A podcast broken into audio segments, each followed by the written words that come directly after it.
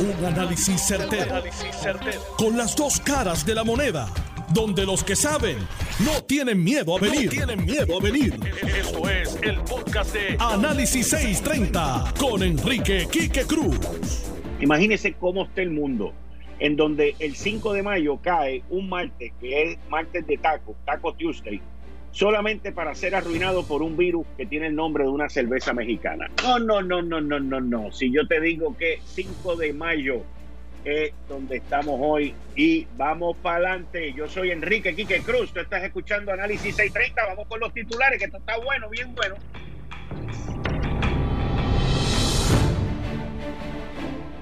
Las pistas de la Comisión de Salud de la Cámara están como la batalla de Puebla del 5 de mayo se han puesto bien interesantes. Pocos, pocos, pocos representantes PNP allí. Se veían como tres.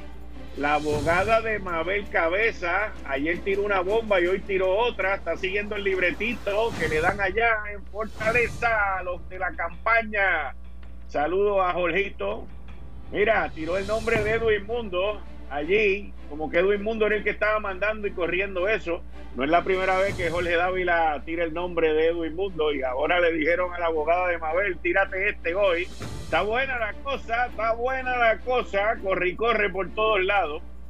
Oigan, comienzan las pruebas en humanos en los Estados Unidos con la vacuna contra el COVID-19. El gobierno en Puerto Rico acepta el dictamen del Tribunal Supremo de que los veredictos tienen que ser unánimes. Y esto vamos a tener al licenciado John Mott hoy a las 5 y 30 en la sección Ley Promesa 630. Y esto se están hablando de unas repercusiones interesantísimas en Puerto Rico. Están mirando ir para atrás hasta 1948, señores, quienes hayan sido condenados por veredictos no unánimes. No se crea, no es mucha gente, pero es interesante lo que está ocurriendo en Puerto Rico ahora mismo y los estudios que se están haciendo. El estado de California es el primer estado que le ha pedido dinero prestado al gobierno federal para pagar el desempleo. Y miren, mañana abren los comedores escolares, pero yo me pregunto, ¿cuándo van a comenzar las clases? ¿Cuándo van a comenzar las clases? Tengo la contestación y mañana en mi columna del periódico El Nuevo Día no, eh, no estoy de acuerdo con el enfoque que lleva el secretario, con el enfoque que lleva esta administración en términos de la educación de nuestros niños y de nuestras niñas. Esto está mal y la demanda que los vendedores de las pruebas rápidas le habían puesto al secretario de salud Lorenzo González porque no le aceptaron la mitad de las pruebas fue desestimada por el juez Anthony Cueva. Interesante la decisión y muy acertada también la decisión. Y para que tengamos más cuidado, gracias a Dios que estamos con toque de queda desde las 7 hasta las 5 de la mañana porque la criminalidad ya volvió a las calles, mis queridas amigas, amigos, y les voy a explicar en breve por qué. Hoy es martes, hoy martes vamos a tener a las 5 y 30 al licenciado John Mott, como todos los martes, en la sección Ley Promesa 630. A las 6 de la tarde vamos a hablar con los 5 minutos con mi psicólogo, el doctor Abdiel Cruz, y después entramos rápidamente con César Vázquez y el licenciado Francisco González. Y si Jorge Helguera nos quiere llamar, que la cosa está pelúa allá en Perú, pues es bienvenido como siempre todos los martes. Yo soy Enrique Quique Cruz y esto es Análisis 630 y acaba. Son las 5 de la tarde en todo Puerto Rico. Puerto Rico. Hora de escuchar la evolución del análisis con el gabinete de expertos de mayor conocimiento en la radio puertorriqueña. Las fuentes más confiables Fiscalización sin colores. El Estado no puede pagar por la vagancia, el Estado no puede pagar por la ineficiencia, no puede pagar por la indecisión. Con las dos caras de la moneda, siempre en busca de soluciones. Es hora de escuchar a Enrique Quique Cruz en Análisis 630. 5 y 5 de la tarde de hoy, Martes 5 de mayo, 5 de mayo, la batalla de Puebla, allá en México, celebrada, comercializada.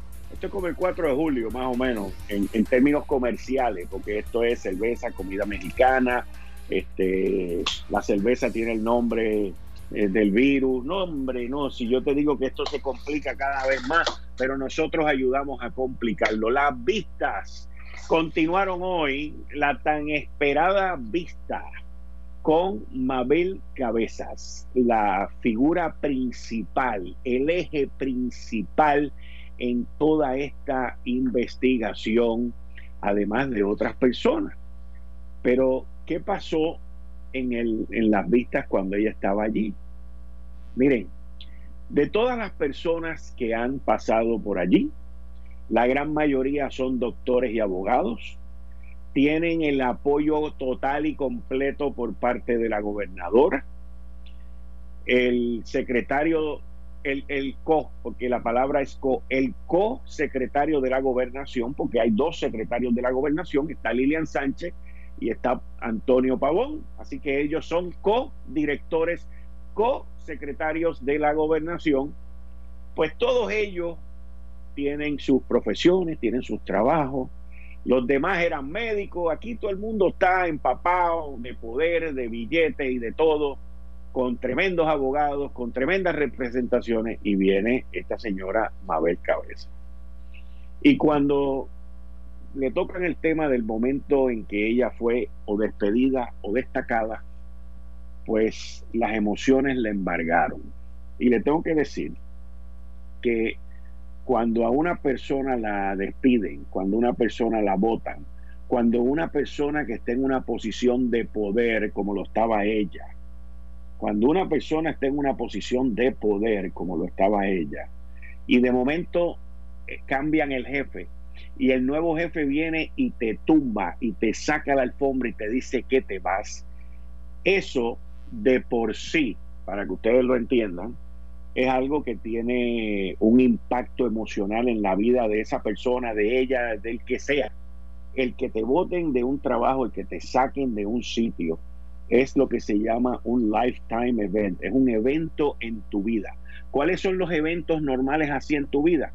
El nacimiento de un hijo, un divorcio, una muerte de un ser querido, el que te voten. Esos son eventos que tú nunca te vas a olvidar de ellos. Y esto se vio demostrado hoy con las emociones que ella demostró allí durante lo de hoy. Al ella, eh, la, la vista comenzó hasta cierto punto de una manera contenciosa. El representante Juan Oscar Morales no le permitió a ella el ella leer su deposición y la dio por leída. Ella trató, intentó, inclusive ella también creó eh, desasosiego, ella también creó su controversia porque hay una carta donde le piden al presidente de la Cámara que Juan Oscar Morales se salga de la investigación. Así que hoy era un día de choque. Yo personalmente creo que Juan Oscar no estaba preparado para que Mabel Cabeza eh, mostrara sus sentimientos allí. Y eso le tengo que decir que es algo muy delicado. Eso es algo muy, muy delicado que uno tiene que manejar con pinzas y tiene que ser muy cuidadoso de ese tipo de situaciones por, porque nuestra sociedad es simple y sencillamente así. Todo antes de hoy demostraba como que a Mabel Cabeza la habían dejado sola por allá. Pero su abogada, una persona que sigue instrucciones muy bien y sigue los libretos al pie de la letra, ayer cuando ella fue, confrontada por Carlitos Roja, que le estaba preguntando, eh, se, quedó, se quedó mirando para el techo y no sabía qué contestarle. Y cuando no sabía qué contestarle, le dijo a Carlitos ayer que aquí había muchas personas poderosas y que esto tenía que ver con donativos de campaña.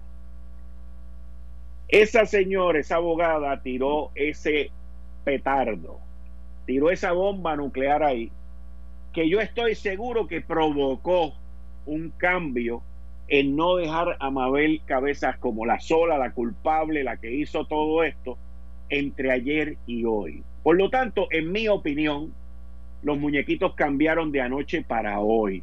Porque hoy, cuando Carlitos Roa volvió y le preguntó a ella, a la, abogada, ella vino y tiró, contestó también así de la nada, pero siguiendo el libreto y siguiendo las instrucciones, y tiró el nombre de Edwin Mundo, como que Edwin Mundo es el que manda en la cámara y el que está corriendo las vistas, porque ella que le estaba contestando a Edwin Mundo ese tipo de cosas.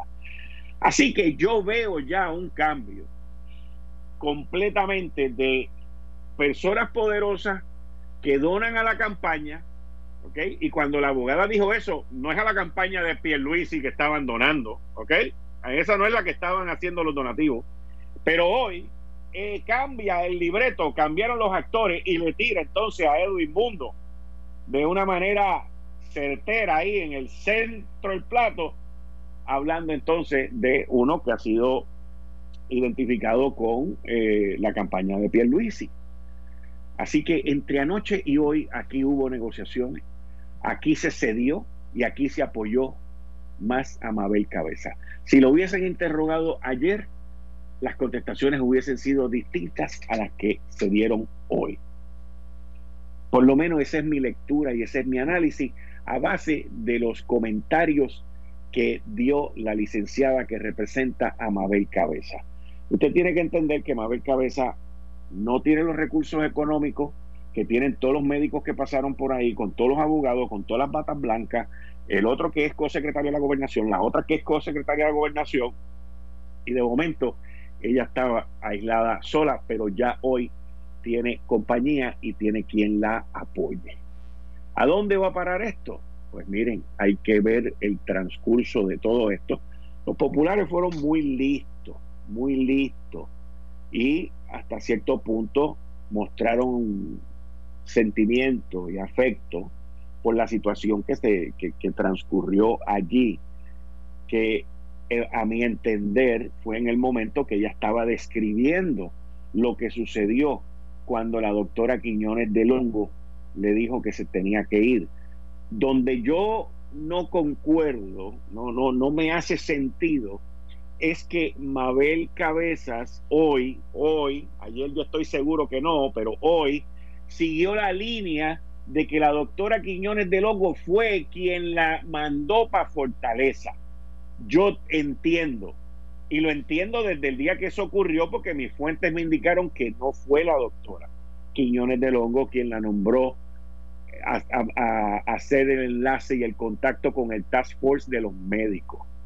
Así que ahora hay que traer a la doctora Quiñones de Longo más adelante a preguntarle todas estas cosas que los médicos y Mabel Cabeza y Lilian Sánchez han dicho que la doctora hizo porque desde el primer día, escúchenme bien, y esto lo digo con todo el respeto que se merece la doctora Quiñones del Hongo y todos los que han estado envueltos, pero desde el primer día, ¿ok?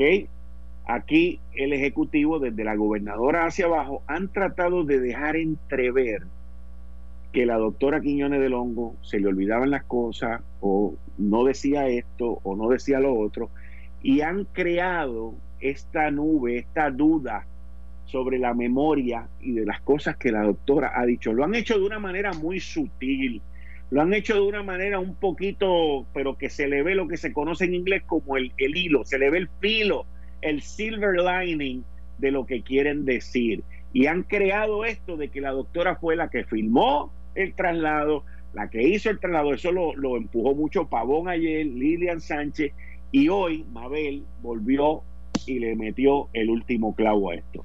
Yo entiendo por las expresiones que oí de la doctora, entiendo por lo que me dijeron mis fuentes cuando esto ocurrió, que eso no fue así. A mí no me hace el ningún sentido común el que la doctora Quiñones de Longo saque a la que era chief of staff de Rafael Rodríguez de la oficina y del Departamento de Salud y la ponga a cargo de el Task Force, o sea, de ser el enlace entre el Departamento de Salud, Fortaleza y el Task Force. Eso no hace ningún sentido.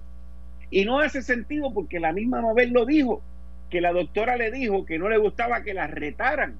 Entonces, ¿cómo la doctora la va a poner allí y va a firmar el papel? Bueno, me pueden enseñar que el papel está firmado, pero Que esa haya sido la intención de la doctora, lo dudo, pero eso quien único lo puede contestar es la doctora. Y ella va a tener que ser llamada de vuelta, oigan que se los digo, va a tener que ser llamada de vuelta y todas estas preguntas y todas estas contestaciones que han hecho, eh, que han dado estas personas, preguntarle a ella si eso es así o no. Así que ahí usted va a tener, mire, esto va a seguir por ahí para abajo porque todavía falta. Aquí va a haber gente, no lo dudo, pero esto soy yo acá pensando. Aquí va a haber gente que van a volver a llamar a que vayan a testificar allí porque hay muchos datos que no concuerdan, señores. Hay muchas cosas que no concuerdan y hay, y hay mucho cabo suelto en todo esto. Pero hubo un cambio y yo sé que hubo un cambio de ayer para hoy con el apoyo y con el, eh, me refiero al apoyo, en inglés me suena más, más lindo, el support que Mabel Cabeza está recibiendo de Fortaleza. Así que todo esto sigue desarrollándose, pero le tengo que decir que, y cambiando el tema, que mañana pues abren los comedores escolares. Y los comedores escolares son algo que yo en este programa estuve empujando y diciendo que deberían de abrir y deberían de abrir y deberían de abrir. El secretario de Educación se negaba y se negaba y se negaba y se negaba hasta que tuvo que ceder. Pero hay algo que es más importante aquí y es parte de la columna que sale mañana en el periódico El Nuevo Día que yo escribí eh, titulada Hay que abrir las escuelas públicas. Miren, eh, yo tuve la oportunidad hoy de preguntarle al, secretario, estaba en lo sé todo, y tuve la oportunidad de preguntarle al secretario cuándo comenzaban las clases. La entrevista estaba encaminada a la cuestión de los comedores escolares que abren mañana y todo este tipo de cosas. Y y yo le pregunté que cuándo era que comenzaban las clases. Y él me contestó que, los muchachos están en las clases este, vía tecnología, internet y todo ese tipo de cosas, lo cual no es correcto para toda la población estudiantil. Yo eh, le pregunté cuándo comenzaban las clases y él me dijo que las clases comenzaban en agosto. O sea, hay niños aquí y niñas en, unos sectores de Puerto Rico que prácticamente no han pisado una escuela desde diciembre del año pasado. Y hoy, dentro de mis lecturas mañaneras, me topé con un artículo en la revista, una revista muy renombrada mundialmente, que se llama la revista The Economist. Y ahí Andrea Uccini, que es la persona que escribe el artículo, eh, presenta su caso diciendo que cuando los gobiernos vayan soltando en el acuartelamiento que nos tienen, de lo primero que se debe abrir son las escuelas. Y entonces da una serie de pasos, da una serie de explicaciones y dice por qué. Y mañana en, el periódico El Nuevo Día, pues ustedes van a poder leer la, la columna completa. Pero básicamente las escuelas en Puerto Rico van a tener que abrir en algún momento. Según el secretario, él entiende que eso es en agosto. ¿A quién no le gustaría estar ocho meses sin ir a la escuela? ¿Eh? ¿A quién? Pero mi molestia con todo esto es que no se está pensando en los niños. No se está pensando en el rezago que va a haber de estos nenes y de estas nenas que no van a completar este año y que van a empezar un año tarde. O sea, esto educacionalmente es un desastre y no se está tomando en consideración los estudiantes. Lo que se está tomando en consideración son las uniones, los sindicatos y la gente que grita, pelea y patalea que no quieren volver a trabajar. Miren, las escuelas va a haber abrirlas en agosto, en septiembre, en octubre, en noviembre, en diciembre, cuando les dé la gana. Pero la realidad es que van a tener que abrir en algún momento. Y tiene que haber unos protocolos, como va a pasar con los comedores escolares. La pregunta ¿hasta cuándo van a abrir los comedores escolares? Porque van a abrir mañana, pero ¿hasta cuándo van a abrir? Hasta que se acaben las clases, supuestamente hasta mayo, hasta finales de mayo. Esto es un show, esto es una pantomima lo que estamos haciendo ahora mismo. ¿Qué es lo que está pasando? ¿Por qué no se está mirando la necesidad de nuestros niños y de nuestras niñas? El estar sin escuela, el estar como está el sistema ahora mismo, es detrimental para la educación de nuestros niños y nuestras niñas que están en el sistema público. Público. Esta lectura que sale en The Economist, la que les estoy hablando, te demuestra cómo es que se debe de abrir. Inclusive te dice todo lo del distanciamiento, hay que hacerle pruebas a todos los maestros, hay que hacer el rastreo, hay que hacerlo todo, pero también te dice que eso se tiene que hacer de una manera sin errores. Eso se tiene que hacer todos los días. Eso se tiene que estar mirando, las mascarillas, el distanciamiento. Te dice inclusive que los niños al principio no deben ir, los niños y las niñas, que se debe abrir primero, primero, los grados primarios. ¿Por qué? Porque científicamente se ha mostrado que los niños en los grados primarios no son unos transmisores y afectan mucho la cuestión esta del coronavirus.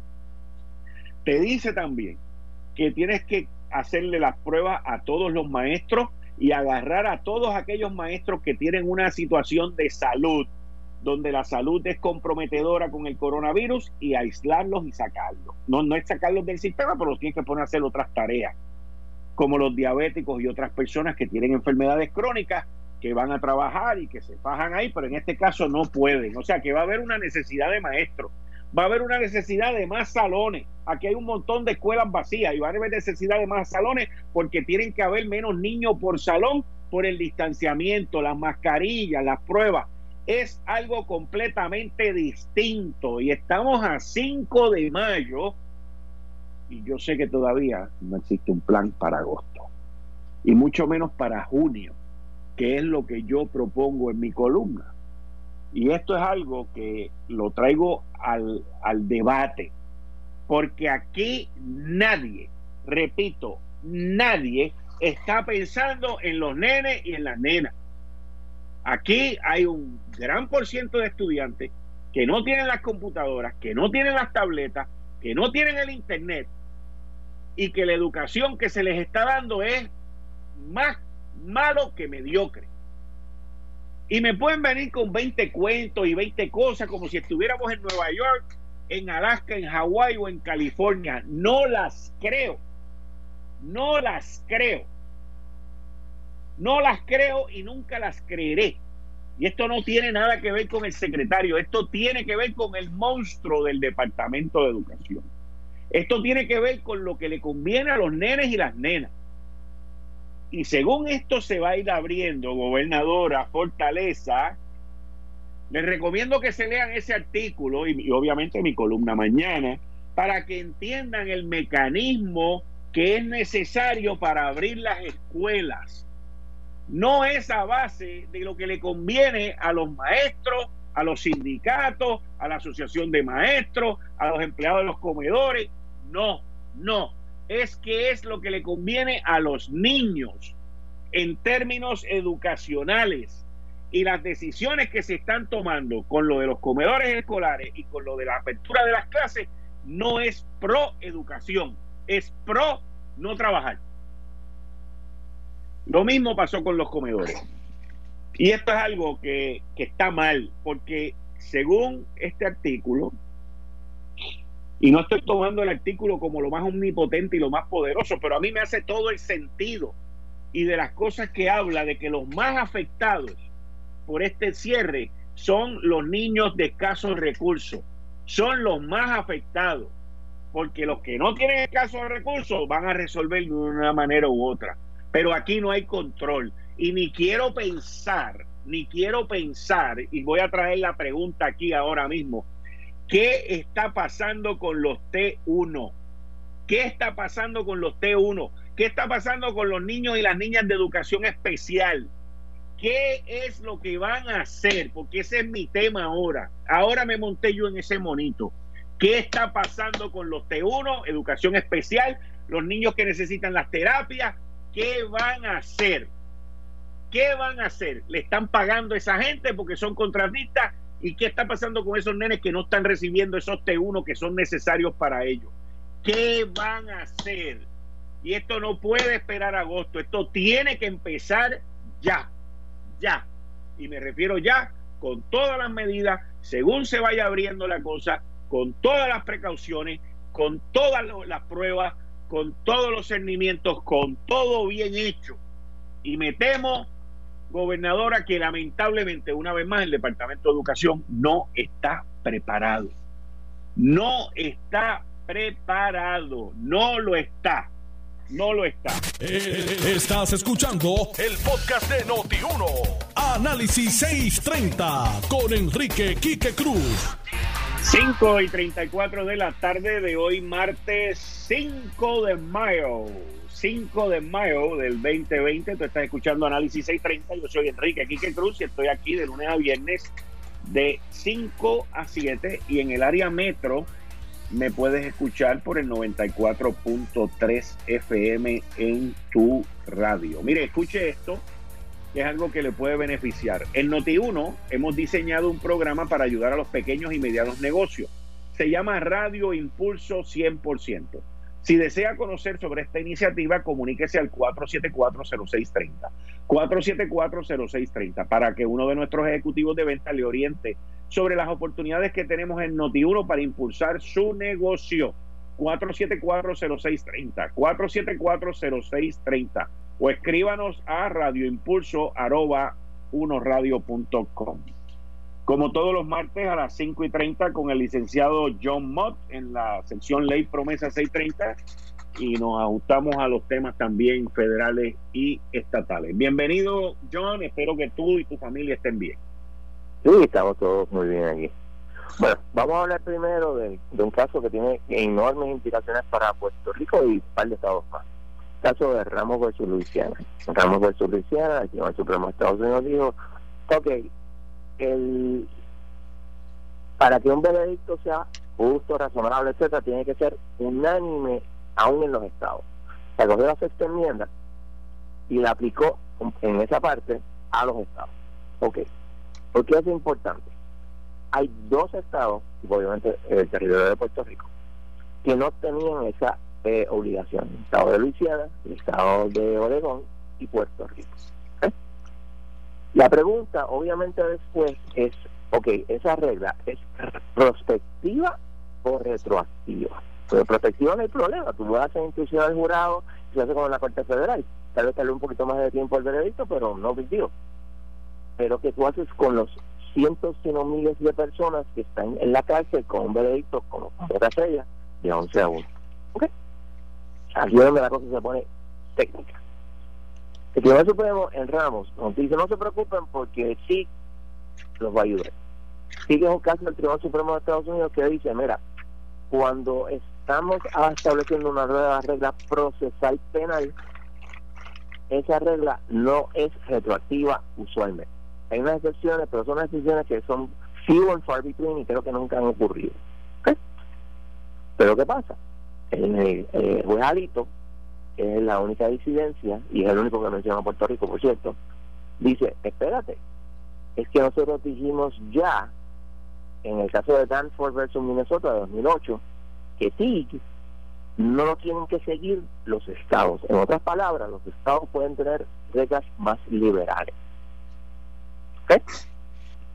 Eso inmediatamente nos hace pensar en Pablo Casella, porque Pablo Casella radicó ya en instancia su moción pidiendo este nuevo juicio.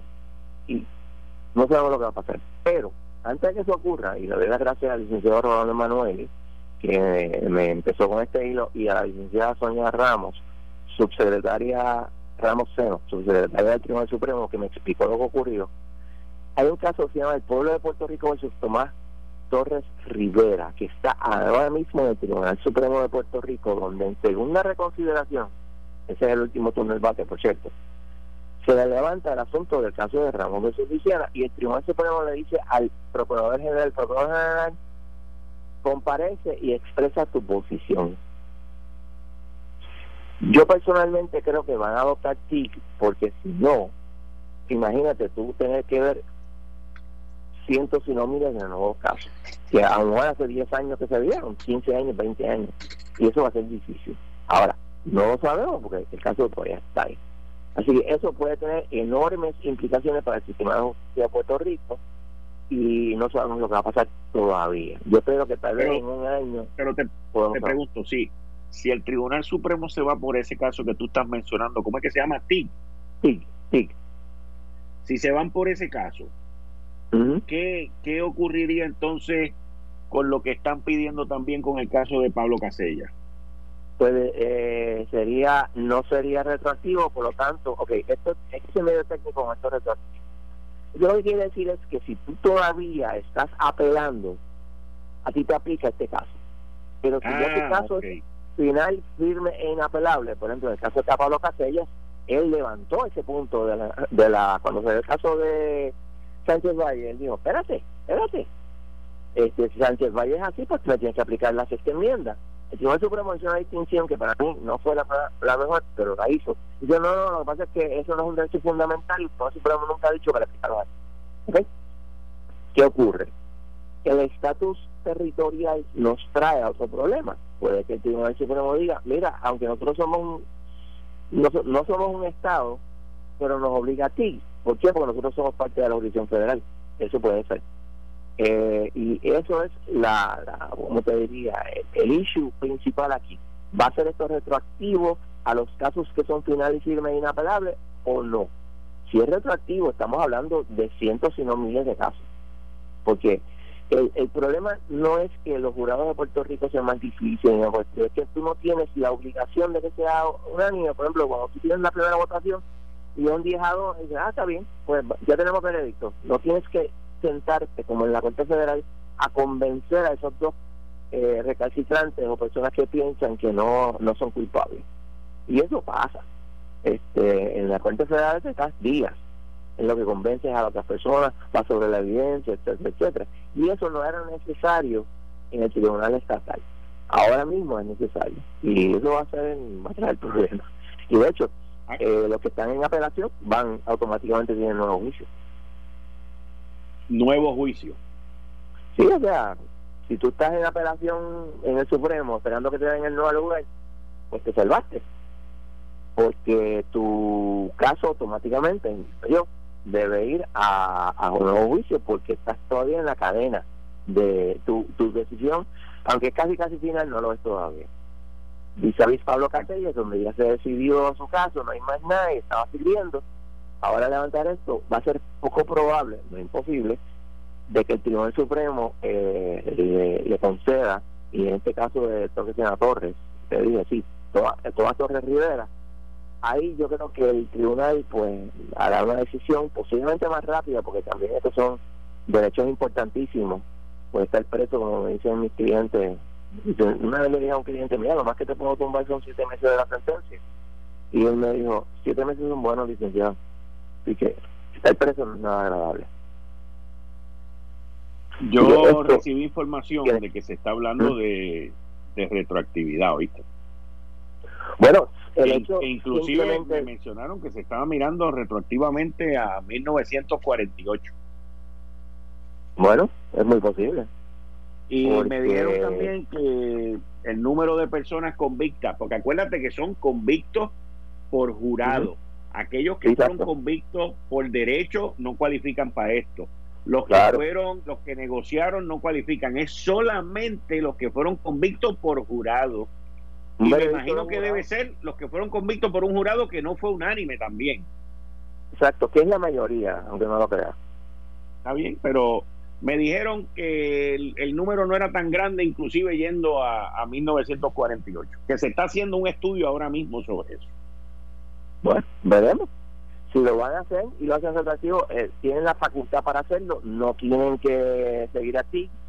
Eh, la eh, subsecretaria Tribunal también me indicó que el juez Hernández Torres está haciendo una disidente a la orden del tribunal, o sea que probablemente está de acuerdo contigo, pero eso es un juez nada más, o sea, tenemos nueve.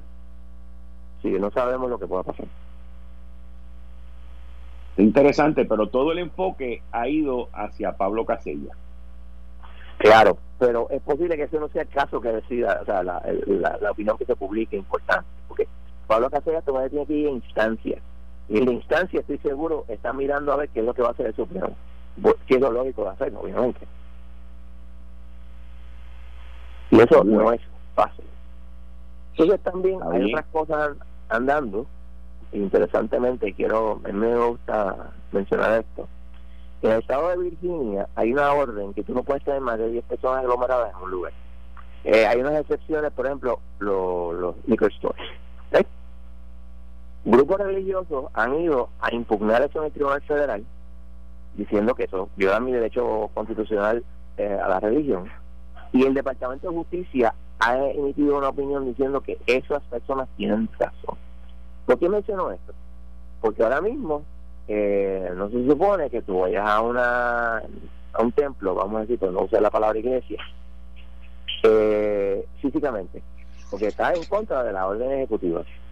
Pero yo puedo ir al supermercado con una o una este asuntos de distanciamiento social y todo lo demás pero entonces si yo puedo alimentar el cuerpo porque no puedo alimentar el alma y eso crea unas tensiones constitucionales severas que hay que considerar en el futuro. También hay otras cosas andando. Eh, quiero hacer una distinción bien importante corta en cuanto al caso de 313 LLC se ha reportado que el caso de ellos, donde se pidió un injunction, se desestimó. No es correcto. Lo que decidió, y creo que correctamente, el juez Cuevas fue el la petición de injunction, que es la que me dan a mí, es denegada porque aquí no hay daño irreparable. ¿Qué pasó aquí? Bien sencillo. Ellos compra, el gobierno de Puerto Rico compró 51 mil pruebas bueno, está bien, pero hay unas 51 mil pruebas que no quieren aceptar. No es que no hayan pagado, ya el pago se hizo. No las quieren aceptar, le están diciendo, no, tú me tienes que dar una rebaja. Obviamente, tú no quieres dar una rebaja una cosa que ya tú compraste y tú sabes que esto ha traído cola y ellos van al tribunal a decirle, mira, coge esto, porque si no, tú tienes que pagar el almacenamiento de 51 mil pruebas. El, el problema es que, en en realidad no había ningún daño irreparable, porque ya te pagaron, y aún si no te hubieran pagado el, el, el dinero, nunca es daño irreparable. Si tú puedes ah, eh, compensar algo con dinero, eso no es un daño irreparable de ordinario. Así que el caso todavía está vivo y estará tres años o cuatro años allí en el tribunal, lo que que va a ir bien y, y, y no me llegar a un acuerdo. Una cosa que quiero mencionar es el caso donde Itza Rivera, que fue subsecretaria o la segunda Oye, Me llamó, eso está interesantísimo y se ha perdido dentro del coronavirus. ¿Qué, cosa? Lo de Itza. Lo de Itza, la que fue subsecretaria. Exacto. Según el reportaje, porque la demanda, yo la busqué en Suma, la demanda está bajo sello. En la regla 62.1 establece que se puede, que no se puede ver los expedientes que sean privados, vamos a decir. Usualmente esos son los casos de familia. Yo nunca había visto esto en un caso como este, especialmente cuando es un caso de libelo y violación de derechos civiles contra la gobernadora y el gobierno de Puerto Rico. Y es por la acusación que se le hizo a ella. Y se puede tener toda la razón del mundo pero este eso yo entiendo que es algo de gran eh, importancia pública cuya demanda debe saberse las alegaciones y las bases y en algún momento me imagino que el centro de eh, periodismo investigativo pedirá que se pedirá permiso para ir a verlo yo no lo voy a hacer porque en realidad pues técnicamente este no sería lo más lógico para mí hacerlo debido a que mi función de abogado pero el, la, la, la, prensa puede hacerlo. La prensa puede ir a verlo y puede pedirle permiso al tribunal para publicar esa demanda. Es bien importante que todo el mundo sepamos por qué. Porque la gobernadora Wanda Vázquez, para lejos para mal, quiere ser candidata a gobernadora y quiere ser gobernadora en un momento. Y su derecho a pedirlo tiene. Y el público tiene derecho a saber y, y pesar si esa demanda vale algo. Y hay que mirarla. Y yo creo que eso es algo que, aquí como que se ha perdido en el espacio. No, se ha perdido bien brutal. Yo la vi, eh, leí que estaba bajo confidencial.